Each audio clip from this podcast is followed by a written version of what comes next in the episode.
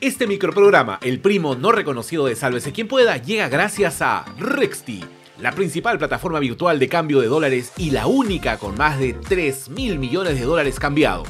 Entra a www.rexti.com o descarga el app y ahorra con nuestro super tipo de cambio. Usa el cupón SQP y obtén un tipo de cambio preferencial con Rexti. Y también estamos aquí gracias a nuestro Team Salvados, la comunidad premium de Sálvese quien pueda. Deja tu like, comparte el enlace con todos tus contactos, suscríbete y activa la campanita. Sálvate y sálvanos. La firme que hace de frío. ¿Dónde está Silva? ¿Dónde está Bruno? Valer pagó pato. Castillo se fue de viaje. Se le viene la noche a Malcri Carmen.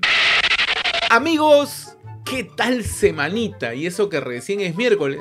Aquí llegamos con el micronoticiero más irreverente y atrevido del YouTube Perú. El presidente del Consejo de Ministros, Aníbal Torres, dijo que hay un plan para dar el golpe de Estado a Peter Kass. Esperen, esperen, esperen, esperen. Diego, ¿estás seguro? ¿Este byte no es de ayer? ¿Seguro? A ver. Que todo evidencia que en el Perú existe un plan político, mediático, fiscal y judicial para desacreditar y dar el golpe contra el presidente Castillo. Oye, oye, tío, tío Caníbal, ya lo dijiste ayer. ¿Lo volviste a decir? Ay, ay, ay. ¿Para qué te traje? Abuelito, firme que aburres, pe. Mejor ahora sí empecemos con las noticias. Cortina de humo, clama la oposición. ¿Se acuerdan del premier que duró 8 días en el cargo? Sí, Héctor Valer, ese. Realmente qué falta lo que le pasó. Imaginen esto. Valer se va al Mininter a reunirse con el ministro Krillin y cuando llega, en la puerta, la policía le pide el DNI para registrarlo y salta la alerta de requisitoria. ¡Pum! Detenido. Valer estaba pedido por el Ministerio Público de Pucallpa por un presunto delito de contaminación ambiental y por no acudir a las citaciones fiscales. Debido a que se trata de un excelentísimo padre de la patria, la policía tuvo que informar de su detención a la dueña del Congreso, la tía Malcri Carmen, que no está en el país. Desde un calabozo, Valer envió una carta para tranquilidad del pueblo peruano. Bueno, de su familia al menos. En un pedazo de papel confirmó su detención y escribió que nunca fue notificado, que él siempre cumplió con la ley, que en política no hay casualidades y que los dueños de Repsol están libres mientras él está encerrado. No te preocupes, tío. Como dijo Noé, minutos antes del diluvio, ya vendrán tiempos mejores.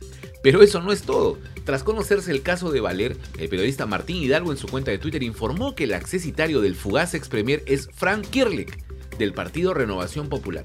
En la antigua Grecia, Hidalgo habría pasado mejor vida por traer malas noticias. Diosito, por favor, ya no nos castigues así.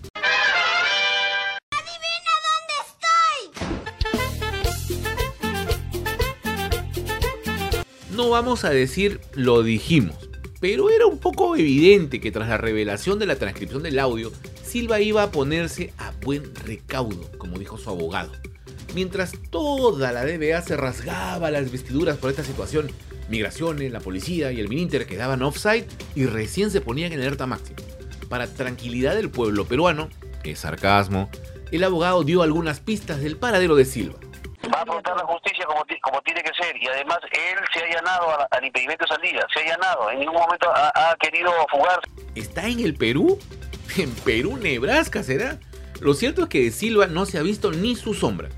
Pero como ya es costumbre, abro comillas, adivinen quién lo defendió. Que el señor Silva lo que tiene que hacer y lo mejor que puede hacer es presentarse a la justicia y poder llevar un debido proceso. Y si el lunes se apeligró por las declaraciones de Macri Carmen, ahora el ministro de Defensa se mostró reflexivo. que las autoridades hagan su trabajo. El ministro del Interior, cuya labor ahora se triplica, tiene que buscar a Bruno, al sobrinísimo y ahora a Silva, reaccionó a través de su cuenta de Twitter. Desde mi ingreso al Mininter he dado claras instrucciones a la Comandancia General de la Policía de redoblar los esfuerzos para lograr la captura de todos aquellos requisitoriados por la justicia, sin importar quiénes sean. La sabiduría popular dice que Silva ya no está en el país, por eso Migraciones se apresuró a poner el parche y también a través de sus redes sociales anunció que Silva no ha registrado salida por ninguno de los puestos de control migratorio. Claro, pues, ni que fuera de nuevo. Pero eso no es todo. ¿Qué? ¿Hay más? Claro que hay más. Toma más. La fiscalía reveló que el pasado 27 de mayo, cuando Silva ya era más sospechoso que el cojo que resultó ser el verdadero asesino de la película Sospechosos Comunes, no dejan de verla, se dispuso que la policía ejecute la medida de videovigilancia al exministro. Entonces, si se supone que está vigilado, ¿por qué está con paradero desconocido? El Ministerio Público le ha pedido a la policía un informe de los últimos 7 días para confirmar que efectivamente Silva estaba con videovigilancia. Uy, la que se viene, ¿ah? la que se viene. Luego de un intenso, inteligente y académico debate en la Comisión de Educación, oh, no se rían, pe. Como era de esperarse, los congresistas aprobaron por insistencia la ley de reforma de la SUNEDU que había sido observada por el Ejecutivo y que, como ya se ha dicho hasta el cansancio, debilita la reforma universitaria.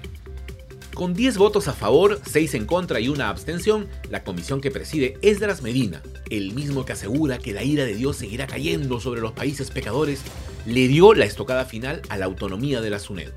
Y en otra comisión, esta vez en la de Constitución que preside la Fujimorista, por cierto, ¿qué se sentirá que te digan Fujimorista? Algún día se lo preguntaremos a Nano Guerra. Bueno, les decíamos, en esa comisión se aprobó el proyecto que plantea el retorno a la bicameralidad, o sea, vuelven la Cámara de Senadores y la Cámara de Diputados. Según el proyecto aprobado, las cámaras estarán conformadas por un mínimo de 130 diputados y un total de 60 senadores, que serán elegidos cada 5 años y que podrán ser reelectos. Así es, volvería a la reelección de Otorongo, digo, de legisladores.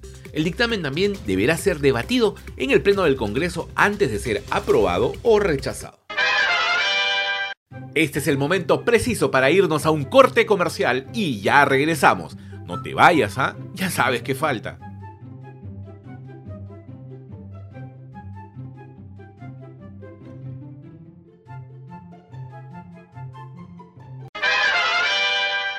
Y tras la difusión de los malcriaudios, el congresista Guillermo Bermejo presentó una denuncia constitucional contra la presidenta del Congreso, Mari Carmen Alba, por el presunto delito de sedición. Bermejo solicitó que se inicie un procedimiento de acusación constitucional contra la presidenta de la mesa directiva. Pero hay más. La bancada de Perú Libre anunció que presentará una moción de vacancia contra la dueña del Congreso contra la mesa directiva, en este caso, contra la señora María Carmen Alba. El antecedente de la reunión que han tenido, que hablaban sobre este tema también los congresistas de una bancada, no sé si ustedes recordarán. Más temprano, el presidente Castillo le dejó un recadito a Malcri Carmen ¿ah? por haber implicado a las Fuerzas Armadas en su sueño de ponerse la banda presidencial. Malos son, en mancha atacan a mi tía, tan buena que es ella. Llamo a la más amplia unidad para mirar el futuro con fe, con esperanza, dejando de lado cualquier ambición política o de poder. Chapa esa flor, María Joaquina. Este horrendo video de 15 segundos circuló en redes sociales y sin censura. Un escolar de secundaria es atacado por otros cuatro colegiales, uno de los cuales lo ahorca y la víctima termina desvaneciéndose. Eso es lo que se ve en el video. El hecho ocurrió fuera de un colegio particular en Piura, y la verdad es que a pesar de lo gráfico y explícito del mismo, todos los medios informan como un presunto caso de bullying. Menos mal que el menor no sufrió lesiones graves y según las autoridades del colegio sigue asistiendo normalmente a sus clases. Recordemos que hace un mes también en Piura, un niño terminó con quemaduras luego que fuera atacado por sus compañeros de colegio tras negarse a hacer un challenge llamado Fire Challenge. Y ahora vamos con el mega mix de noticias. Quizá ustedes no la recuerden, pero en 2019 Melissa González Gaglufi atropelló y le causó la muerte a Cristian Buitrón y Joseph Guasguayo y causó lesiones a otras dos personas. Después del accidente la detuvieron, estuvo un mes y medio en un penal y salió en libertad.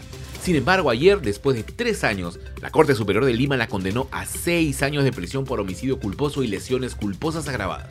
La justicia tarda pero llega, aunque en realidad la familia no está tan de acuerdo con esta afirmación. Y en un partido recontra aburrido, Australia se impuso por 2 a 1 a Emiratos Árabes y será el rival a vencer en el repechaje. Ya le ganamos en el mundial pasado, ¿no?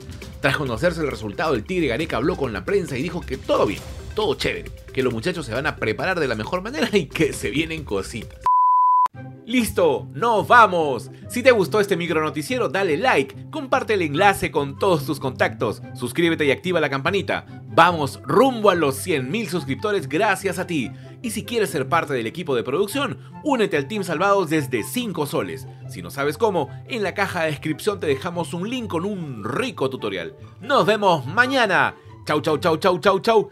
¡Chau!